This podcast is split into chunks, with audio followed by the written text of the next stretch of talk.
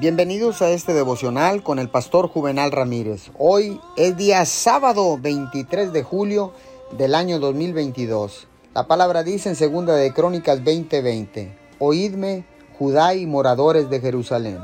Creed en Jehová vuestro Dios y estaréis seguros. Creed a sus profetas y seréis prosperados. Déjeme preguntarle, ¿qué le está frenando? Es fácil poner excusas. Provengo de una mala familia. No tuve buenas oportunidades como ustedes. He tenido este problema demasiado tiempo. La economía está muy mal. He cometido demasiados errores. No, no, no. Dios sabe cómo hacerlo llegar a usted, a su destino. Quiero encender una nueva llama en usted.